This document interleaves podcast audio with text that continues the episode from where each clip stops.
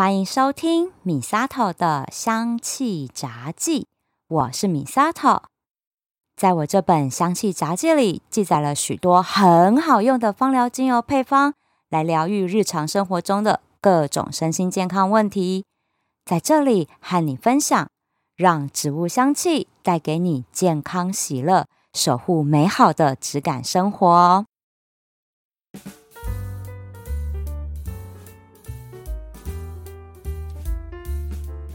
今天这一集呢，想来跟大家聊聊一方水土养一方植物，世界上有哪些很棒的精油产地？今天要来跟大家分享这个主题，因为啊，端午连假快到了，大家又要准备出国玩了。那如果有到这些地方旅游的话，别忘了哦，一定要采购当地特产的精油才行哦。在讲到这个正题之前呢，我想要先跟大家分享一下我为什么要来讲这个主题。哈这真的是有感而发呢。就在之前呢，我参加了一个由新北市三重社大举办的一个在地座谈会。那所有的与会者呢，都是长期居住在三重的居民哦。然后大家就来分享啊，说哎，我对三重有什么样认识啊？好啊，在这里居住的时候发生了什么样的故事？哎，这真的让我长知识了耶！没想到三重的发展历史，那真的是源远流长啊。其实早在日本殖民时代，对三重这一块地区就有一个非常完整的规划，是要把三重这个地方有计划的开发成台北城的卫星都市。毕竟啦，三重这边和当时繁荣的大稻城就只有隔一座桥而已。大稻埕和蒙甲工作这些工人住不起那边的房子，那就会过一座桥到刷岭波，就是三重这边来住。原来从那个时代开始，台北市的房价就很贵了。那早期呢，都是中南部的人哈，北漂来台北的时候，其实真的都会住到三重这个地区来。他们呢，不是在台北那边工作，就是落脚在三重这边做一些小生意为生。那让常常淹水的三重地区，因为他们逐渐经营的热闹繁荣起来，所以三重也算是一个宜居型的都市哦。那在三重做生意的这一群人呢，这个很会做生意的基因啊，其实也遗传到下一代来了。与会者里面有一位专门是分享三重在地特色的一个部落客，他就分享说。虽然呢，现在来三重，感觉呢大马路的店面哈好像都没有了，但是有很多年轻的三重人，他们是到巷子里面开店做生意的，所以三重这边有很多巷弄美食，原因就在这里。那我也分享啊，其实三重做电商的人很多，像当初哦虾皮店到店要开的时候，第一批展店的地区开最多家店的就是在三重。原来啊，三重这边有这么多的年轻创业者，有很多其实都是从小就耳濡目染，爸妈做生意长大的，真的是道地的生意小孩耶。像我这种土生土长的台北人，道地的上班族小孩，所以我就很会当社畜啊，所以创业起来就真的很辛苦。那像是这些从小跟着爸妈做生意的孩子。他们脑袋里面其实就已经有这些创业做生意的思维在。如果真的有兴趣接班，或者是自己另外创业，真的会比我们这一种哈完全没有接触过创业思维的这一群孩子会更快上轨道的。所以啊，像三重这边就有许多创业小商家，然后还融合了宫庙跟八家将的这个民俗文化。让我们这个地区的历史发展就多了一些特别的元素在里面。那这个就是所谓的一方水土养一方人啊！突然间，我想起来以前一个中国寓言故事，就是孟母三迁。住在哪里，还有爸妈的职业，这对小孩子的教育来讲真的很重要。那就像植物精油一样啦，世界各地呢都有在种植香草植物，我们台湾也有。那同样的一株植物，因为产地的不同，萃取出精油之后，它的化学分子的数量和比例也会不一样，就连蕴含的植物能量也都会有所不同的。因为啊，每一片土地的能量都不一样，所以也会孕育出来不同能量的植物。我们就拿真正薰衣草来说好啦。真正薰衣草呢，法国、英国、中国、澳洲都有在种植。那每个地区产出来的真正薰衣草精油各有各的香气，化学分子的比例也会不一样。那现在啊，农业科技也很发达了，植物从哪一个国家的土地上面长出来，其实是不会影响植物精油品质的。只要我们大家都选择有信誉的芳疗品牌。这个植物精油的品质真的都是有保障。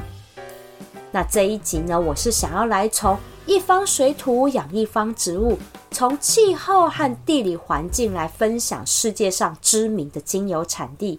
如果大家有去这些地方旅游，记得哦，一定要去买他们的精油回来收藏哦。目前知名的精油产地哦，就有好几个区块。分别呢是欧亚非大陆交接的地中海区域、欧洲东部和中东地区这一块叫做黑海的区域、印度洋上的马达加斯加，还有其他的这个岛屿。然后呢，有南非、南亚地区，好，南亚地区就包含了像是印度、斯里兰卡、尼泊尔这些地区，还有澳洲、中国、越南、印尼。然后最后呢是北美洲这样子，那我就会一个一个来跟大家做分享。地中海区域哈，真的是世界上最具代表性的精油产地了，因为它涵盖的地区非常的广，包含是欧洲靠南部的希腊、意大利、法国、西班牙，然后呢非洲地区的北非地区，像是埃及、突尼西亚还有摩洛哥。那这个地区呢，它的气候是非常的温暖湿润，而且阳光充沛，是非常有助于植物生长跟繁殖的地方。所以啊，像是需要充足日照的成型科植物，几乎都是从这边出来的。除了气候之外，地中海区域它们的肥沃土壤也是对植物生长来说非常有帮助的。因为它们植物才可以吸收大地精华，蕴含丰富的化学成分跟植物能量，所以啊，地中海区域产出来的植物精油，那真的是有口碑的呢。讲到地中海区域哈，第一个要分享的一定就是南法的普罗旺斯啊，因为这个区域从古时候开始就是西方药草的重要产地了，好多唇形科植物的老家都在这里哦。像是啊，各式各样品种的薰衣草、迷迭香、快乐鼠尾草，这就是属南法最有名的。那另外呢，西班牙这里也有很多的唇形科植物哦，像是百里香、田螺乐、牛膝草，这也都是在西班牙这里当地是很知名的精油。柑橘类呢，像是甜橙，也是生长在西班牙的瓦伦西亚这个地带的。那热情的意大利呢，也是著名的精油产地哦。像是他们的第一大岛西西里岛，就是充满太阳能量的柑橘类精油的老家。像是柠檬啊，好，那最有名的就是佛手柑。那因为呢，意大利这个国家的形状就很像女生冬天穿的长靴。这个佛手柑精油的老家，就是在这个靴子尖端的卡拉布里亚地区。因为这卡拉布里亚地区呢，紧邻的西西里岛这一区呢，就生产了世界上绝大部分的佛手柑精油。那另外呢，意大利还有一个岛哦，也是盛产非常知名的美容保养圣品的永久花。那这个岛在哪里？就是在科西嘉岛啦。这个小岛就是因为永久花而闻名的。广告都有打，大家应该都听过啦。那再来，我们往非洲这边走啦。北非的摩洛哥哈，它的气候就比较多变了。它的国家的北部地区因为紧邻的地中海区域，所以这边就是属于地中海型气候。往南走就是热带的沙漠气候了。所以这个国家呢，也孕育出非常多独特的植物精油。像是大西洋雪松、月桂，还有味道很像猫砂盆，但是伤口愈合力超强的岩玫瑰，这都是从摩洛哥盛产出来的。那北非呢，还有像埃及这个国家，埃及的气候也是很多变的，再加上他们适合种植植物的土地，哈，就只有这么一丢丢而已。好，那这么一丢丢的土地生长出来的植物品质本身就很不错了，像是埃及天竺葵。橙花，还有我最爱的甜马玉兰，他们的老家都是在埃及呢。距离埃及哈有远一点点的，就是东非的索马利亚。索马利亚不是只有产海盗而已，它最有名的精油呢，就是乳香跟没药啦。因为这一个国家的土地是真的很贫瘠，已经不像是地中海区域那样的气候宜人了，所以。到这样的一个干燥贫瘠生长的这个树种哈，它们的树的枝叶都非常非常的粘稠，因为这里很少下雨的，植物体内都必须用这样的方式来保存水分，然后来活下去。所以呢，这一类植物的树液呀，它的疗愈效果非常非常好。所以乳香跟没药从古代就是非常经典的药用植物，原因就是在这里。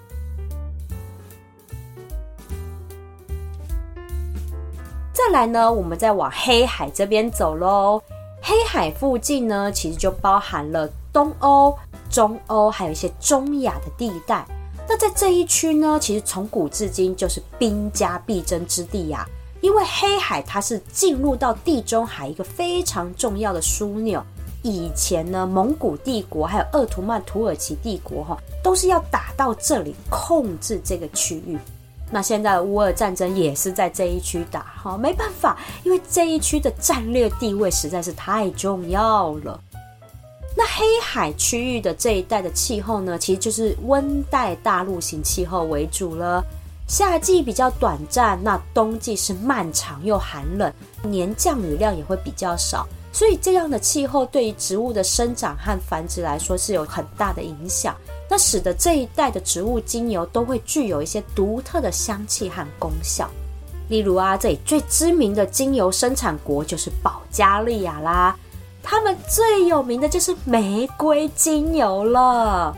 因为生长在这样的温带大陆型气候，产出来的玫瑰精油真的是香气浓郁，化学成分又很丰富，是保养成分中经典不衰的植物啊。哦，真的，我超爱超爱玫瑰香气的，光是闻到它的味道，我觉得心情就好起来，真的是心花朵朵开的这种感觉。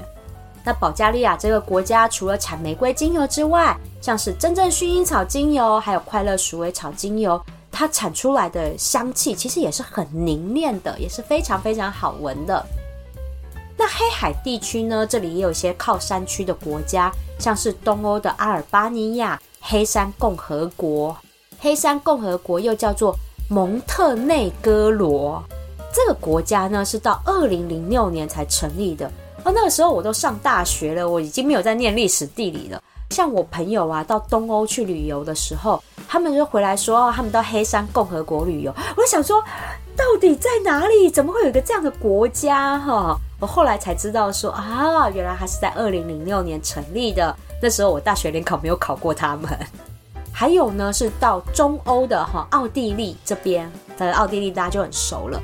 那这些东欧、中欧靠近有山区的这些国家，他们主要产的就是松柏类的精油，像是丝柏、杜松浆果、云杉这一类的木质类精油，都是从中欧、东欧这些国家的山区里面生产出来的。那再来呢，我们往中亚这边走。中亚呢，有土耳其跟叙利亚，其实他们也是产玫瑰的大国。土耳其玫瑰跟保加利亚玫瑰可是齐名的，香气也是好闻的不得了的。那有一派的说法是这样子说呢，保加利亚的玫瑰其实是古代从土耳其这边移植过去的，因为那个时候呢，鄂图曼土耳其帝国曾经统治到黑海这一带。那发现保加利亚这个地区的气候很适合种玫瑰，所以就把大马士革还有其他品种的玫瑰移植到了保加利亚这边来。诶，这个说法似乎还蛮有说服力的啦。我觉得不管是保加利亚还是土耳其产的玫瑰，套一句莎士比亚的名言：“玫瑰没有了名字，还是一样这么的香啊！”真的，只要有玫瑰，我都好，真的好好闻哦。接下来呢，到了阳光灿烂、热情洋溢的印度洋群岛啦。这里的气候呢，主要就是热带气候了，孕育出的是雨林生态。尤其是全世界第四大的岛屿马达加斯加岛。这个岛呢，由于它长期的独立在海上，和旁边的非洲大陆，因为其实隔得蛮远的，气候又非常适合万物生长。所以马达加斯加岛上拥有非常丰富的动植物，有将近百分之九十哦，都是马达加斯加岛上才有的特有种呢。那当然啦、孕育出这么多丰富物种的马达加斯加岛，它也是目前种类最多、产量最大的精油产地呢。最知名的精油就是依兰依兰啦。依兰依兰其实呢，它是热带国家都有在种的植物，像是印尼、菲律宾，其实都有种植跟出口。大家都可以细细的去品味不同国家依兰的香气有什么不一样。那马达加斯加除了依兰依兰精油之外，黑胡椒也是蛮常有的哦，这也是从他们岛上出来的。那现在呢，马达加斯加的这一些精油厂商。都投入在研究他们的特有种植物的精油，像是呢，有一种特殊的永久花品种，叫做鹿头永久花。鹿是花露水的那个鹿，鹿头永久花。它这个永久花跟科西嘉岛上面的意大利永久花那是不一样的。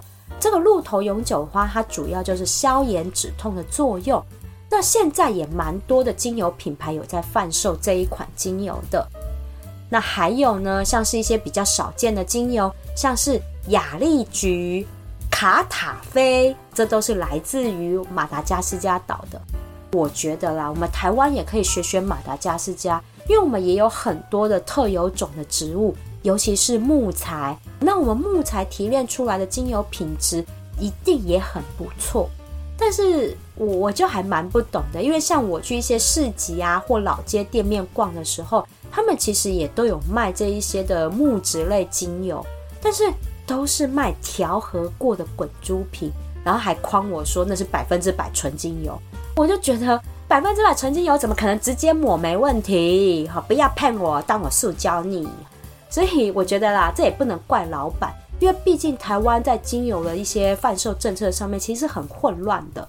对于这种蒸馏精油的产业，在台湾也没有一个国际标准可以依循。所以真的就是乱象丛生啦啊！算了，不念这件事情了。我们回到印度洋上面来。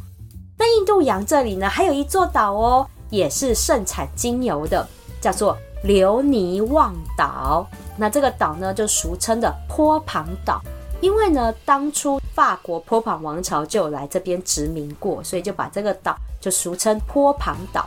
那像这里特产的就是波旁天竺葵啦。还有一个岩兰草，也是在尼流旺岛上面哈，他的老家也在这里的。只是呢，像是波旁天竺葵还有岩兰草呢，现在都已经移植到马达加斯加岛上面去种植了。那坡旁岛上面真的就留了比较少数的农家还有在做而已哈。毕竟啊，像尼流望岛这样的小岛哈，他们的资源其实很不够的。你想想看，这座岛上面的人民哦。每天的日所得不到两块钱美金，哎，如果要靠他们自己一条龙生产精油，其实是非常困难的一件事情。所以在这座岛上面的人民，他们只能够选择经济价值更高的作物来种植，才能够过生活。所以，像我后来自己在开始在贩售精油之后，了解到这些产地哈，尤其是这些小岛啊，这些小国家，他们生产出来的精油真的是滴滴皆辛苦，所以我就会更珍惜的去使用它们。然后呢，有时候在选购上面呢，我就会比较去选购是他们这些地区产出来的精油，因为其实品质很好，就想说给他们一些鼓励，这样子，大家可以去了解到。其实他们在生产精油上面，其实是真的都很辛苦，都很辛苦的。马达加斯加岛隔壁的大陆就是非洲大陆了。不要看非洲哦，它气候干燥，它有个地方也是产精油的大国，那个地方就是南非。非洲大陆哈，就是两个地方最适合产精油，一个就是我们刚刚提到的靠近地中海区域的北非，另外一个就是南非了。因为它的气候呢是蛮适合植物生长的，有干燥气候哈，有亚热带气候。那再加上呢，南非这个地方之前也是各国殖民过，带来了非常多外来的植物，所以也让南非成为一个品质优良的产精油大国。像是呢，柠檬草、柠檬、甜橙，还有一些南非本土的植物精油，像是狭角雪灌木、狭角白梅、狭角洋甘菊等等，这个都是南非土生土长的植物去萃取出来的精油。那也有越来越多的芳疗品牌来贩售这些南非特有的植物精油，大家也都可以去品香看看哦。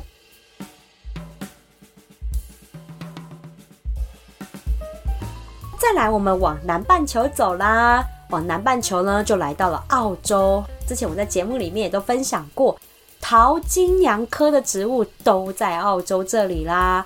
尤其是哈尤加利跟茶树的品种，真的是多到数不清哦，要收集都收集不完的。除了桃金娘科的叶片类植物之外，澳洲也盛产了好几种树木类精油，其中最有名的就是。澳洲檀香啦，这个我之前在节目里面有分享过。澳洲政府是有计划的在种植跟开采澳洲檀香，以确保他们的品质跟供应给市场的量是足够的。所以他们这么做，同时也兼具了环境保护。啊，我觉得这样才对嘛，是不是？有计划的开采，有计划的生产，跟做好环境保护，这真的是政府要做的考量。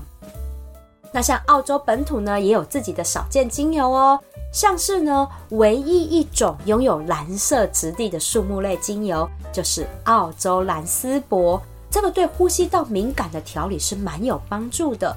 我记得我就有在之前的节目里面有分享过，所以大家如果有去澳洲玩啊，不管是去雪梨，还是去墨尔本，还是去哪边，他们那边真的太多太多芳疗品牌了。真的，我这劝大家一定要买澳洲的精油，尤其是淘金娘科，还有他们这边特产的这些树木类精油啊，价格便宜也就算了，味道真的好闻得不得了，我超级推荐的。那再来呢，我们往南亚国家这边走啦，南亚这里呢就有印度、斯里兰卡跟尼泊尔。那这一带的地区呢，从古至今都是受到了阿育吠陀法的影响，是古代的三大传统医学之一，所以他们这里的人非常擅长运用芳香植物来调理身体。那再加上这里的地理环境跟气候呢，也是非常丰富的，从沙漠到雨林，从世界第一高峰到平原，这样子多变的地貌，也是孕育了非常多生命力旺盛的植物。尤其是香料类的植物，像是丁香啊、豆蔻、肉桂、姜、黑胡椒，然后还有一些禾本科的植物，像是岩兰草、柠檬草、玫瑰草这一类，通通都是在这里产的。那高山地区呢，好像是喜马拉雅雪松、穗干松这一类的。像之前呢，我在上课的时候，就有同学问我说：“诶，高山产的精油品质就会比较好吗？”那我的回答是这样的哈，同一种植物呢，其实平地产的跟高山产的品质是一样好的。那差别差在哪？就差在呢，高山产的植物精油，它的香气是比较甜的，就像台湾的高山高丽菜一样哈。高山高丽菜的话呢，吃起来就会是比较清甜鲜甜哈，一样的道理。因为在高山嘛，又冷，然后又缺水，那这两种极端的状况下，都会让植物的精华更浓缩，香气呢也会更甜一点点。所以如果呢是用来调剂身心健康的话，其实你选哪一种都没有差。但是如果是调香的话，哈，要调成香水的话。那可能呢就要选择说，诶，高山产的还是平地产的？这样哪一种香气的味道是更接近自己心里面想要调出来的那个香气感觉？只有差在这里而已，跟大家做分享。那我们就来讲讲南亚地区，我们先从印度开始分享起。印度就有产很多很多的花类精油哦，像是大花茉莉、黄玉兰、晚香玉、粉红莲花，还有缅枝花。缅枝花就是我们俗称的鸡蛋花。那这一些呢，多半都是用原精萃取的方式来得到精油的。所谓的原精萃取，是采用有机溶剂去把这些花里面的芳香分子把它萃取出来，成为一个具有蜡的质感的这种凝香体。这种凝香体取出来之后，再用酒精把这个蜡给挥发掉，剩下了物质就是我们讲的原精。用这样的萃取方式呢，是比较不会破坏掉香氛因子的，所以更能够贴近原始植物的香味。所以很多的花朵类精油都是用溶剂萃取的方式萃取出来，原因就在这里。那因为萃取出来的物质和蒸馏法萃取出来的精油其实不一样的，因为溶剂萃取的方式呢，萃取出来还是会残留一点点化学溶剂在里面。对于肌肤敏感的人来讲，是有一点点致敏性在的，所以把溶剂萃取法萃取出来的精油，我们就会称作为原精，在名称上面就会直接区分它们不同的萃取方式，所以在购买的时候，我们就会更好的认清楚。那原精的使用方式其实就和精油是一样的，都一定要用基底油去稀释过才可以使用哦。那再来呢，我们来讲。中国、越南跟印尼这些地方，像中国啊，最近哈真的非常流行把中药材萃取出精油，他们就自成一格，叫中医芳疗，或者是叫汉方芳疗。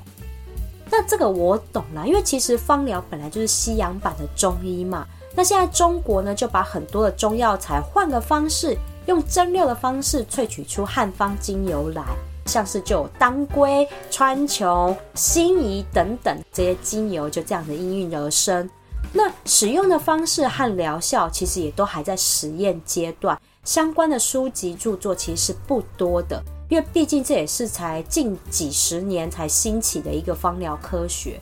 但是我觉得之后是很有可能在华人圈里面流行起来的，毕竟这都是我们大家从小到大很熟悉的一些中药材嘛。那换了一个更让人好入手的芳疗精油的方式，这个是大家使用起来是更便利的，不用在那边煎水要煎老半天的，有没有？所以我觉得中医芳疗哈，汉方芳疗是之后在华人圈里面应该会火红起来的啊，这是我还蛮看好的。那再来呢，我们讲讲越南，越南其实也是出产很多热带植物的精油产地哦，像是白千层、山鸡椒、香茅等等。那还有呢，和越南当地也有一支特产的珍贵精油，叫做玉安树。玉是玉佩的玉，安呢是尼姑庵的庵，再加上草字头，玉安树。哎，这支精油的资料超级少的，我完全找不到。我只查到玉安呢，它是古代越南的贵族跟皇室才能用的顶级木材，就只有查到这样而已。不知道有没有人闻过这支精油？如果有的话，可以在影片下方跟我们大家做分享吗？那再来呢，我们讲到印尼，印尼的爪哇岛哈，这也是盛产非常多热带植物精油的产地。像最著名的就是爪哇香茅、广藿香跟岩兰草，它这都是来自印尼爪哇这个地区的。最后呢，我们讲到北美洲了。北美洲呢，主要的就是从加拿大还有美国的山区产出来非常多松柏科的精油，像是黑云杉、维吉尼亚雪松、焦冷杉、道格拉斯杉等等。那美国呢，他们本身就有在种植胡椒薄荷跟香蜂草，像如果去美国旅游的朋友，应该会蛮常看到美国有薄荷精油的。对，因为他们还有专门的一个协会来管理胡椒薄荷精油这样一个协会哈，所以你就可以知道他们对自己生产的胡椒薄荷精油是充满信心的。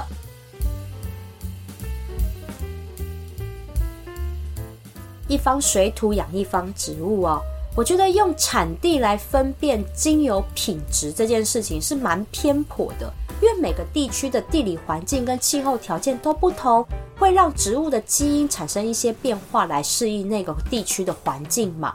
那蒸馏出来的精油，自然在香气还有化学分子的结构上也会不太一样的。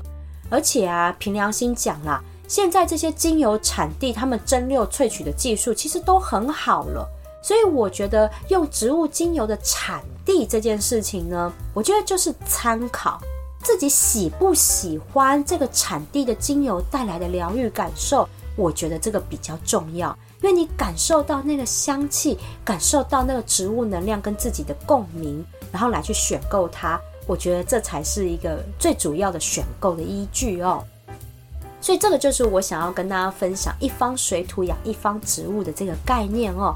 大家可以多去不同的芳疗品牌去品香，多多去比较同一种植物，但是不同地区产地的这个植物精油，它们有哪些不一样的地方，我们就可以感受到每一块土地它们不同的生命力，透过精油跟我们在做传递，跟我们在做共鸣。最后呢，我也想要跟大家分享啊。